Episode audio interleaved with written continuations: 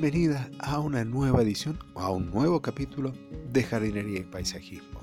Yo soy Claudio Dorato y en este espacio comparto contigo mis conocimientos, mis estrategias del mundo de la jardinería y del emprendimiento. Hoy, lunes 22 de abril, lo que te voy a compartir es una consulta que me hicieron a través de una de las redes, de la red de Quora, una pregunta en la cual se puede llegar a generar cierto debate al cual te invito que participes, que me dejes notas al pie en el mismo programa, en el mismo capítulo, en la plataforma que me estés escuchando, si es en iBox, en iTunes, en Spreaker, en Google Podcast, en donde me estés escuchando, te invito a que me dejes tu opinión acerca de la respuesta que yo le di a uno de mis seguidores en la red de Quora. La pregunta es, ¿qué planta debo colocar para ayudar al planeta y a la humanidad. Si te interesa el debate, si te interesa mi respuesta, quédate que ya comienzo a desarrollarla.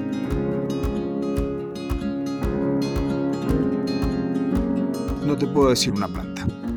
Realmente no te puedo decir una herbácea, una arbustiva o un árbol. ¿Por qué? Porque mira, realmente lo importante es que coloques plantas. Lo importante es sumar verde a nuestra ciudad, sumar verde en nuestro jardín, sumar verde al planeta. Si te gustan las herbáceas, colocar herbáceas. Si te gustan los arbustos, colocar arbustos. Si te gustan los árboles, colocar árboles. Si te da lo mismo colocar una planta u otra, entonces anda por los árboles.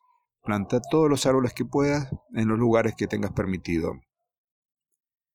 El efecto que se está produciendo en el planeta a raíz de las deforestaciones de los bosques subtropicales y de los bosques a nivel general que se está ganando terreno para el tema del cultivo en la zona noroeste, perdón, noreste de Argentina es grave, en los bosques subtropicales en Brasil también, son terrenos que se les está quitando a los bosques nativos para dedicarlo a la agricultura. La deforestación no solo está privando de hojas de verde que van a ayudar a purificar el aire, a brindar ese oxígeno que tanto consumimos, sino que también hay consecuencias de esas deforestaciones, hay terrenos que se empiezan a inundar, terrenos que empiezan a ceder, que se empiezan a, perder porque no están las raíces de las plantas sujetándolo. Entonces, nuestro granito de arena, nuestro aporte es colocar plantas. Árboles, mejor. No tenemos espacio para colocar muchos árboles, coloquemos árboles y, y sumémosles algunos arbustos. Lo ideal es siempre sumar verde. Si querés hacer una forestación en el campo, investiga, averiguate qué plantas pueden colocar que resistan las condiciones de humedad que tengas en el lugar. Colocar aguaribay, por ejemplo, en algunos lugares donde no tenemos mucha pluviometría, es bueno. Armar bosques de pinos también podría servir, más allá del cambio de las condiciones del suelo. Depende de donde estés, donde vivas, vas a tener especies de árboles que se van a adaptar mejor. Entonces, investiga, buscalos y coloca esos. Mientras más árboles plantemos en el planeta, más vamos a estar ayudando y más vamos a estar dejando un planeta mejor para las generaciones que vienen. Te invito a que me dejes en las notas del programa, en la nota de este episodio, dónde estás viviendo, qué plantas son las que se adaptan mejor, qué vas a hacer, cuál va a ser tu aporte del planeta colocando plantando árboles, cuántos árboles vas a plantar, lo que te guste. Me encantaría saber qué es lo que vas a hacer. Y además, si te gusta la idea, me lo digas y yo lo comparto a través de mi página web en clauderato.com, que en este momento estamos haciendo un rediseño, la estamos dejando mucho más bonita. Vamos a agregar un sector de comercio electrónico para que puedas acceder a algunos productos que, recomiende en las notas de la misma página. O libros. La literatura me fascina, el hecho de poder leer, de escuchar audiolibros, de escuchar podcasts, realmente me enriquece y espero que, que te guste lo, lo que te voy a ir sugiriendo ahí. Pero bien, bienvenido entonces a esta campaña, bienvenido a este proyecto de colocar más árboles más arbustos, más plantas por un mundo mejor. Por lo pronto, yo lo hago desde los jardines. Me gustaría armar algún proyecto de forestación. La verdad que tengo que organizarme mejor los tiempos para poder hacerlo. Pero contame tus acciones, contame lo que estás haciendo.